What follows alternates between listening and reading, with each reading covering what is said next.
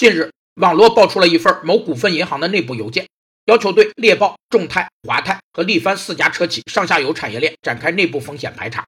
因有媒体报道，这四家车企年底将进入破产程序。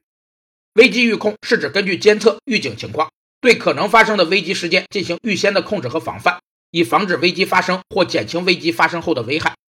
有五个危机预警管理的原则：一是信息准确性原则，这是危机预控的前提。二是信息时效性原则，必须提供及时有效的信息数据来及时影响改变危机管理者的关注点。三是可操作性原则，应在指出问题的同时提出解决问题的办法。四是经济合理原则，控制活动必须是经济合理的，产生的收益必须与其成本进行比较。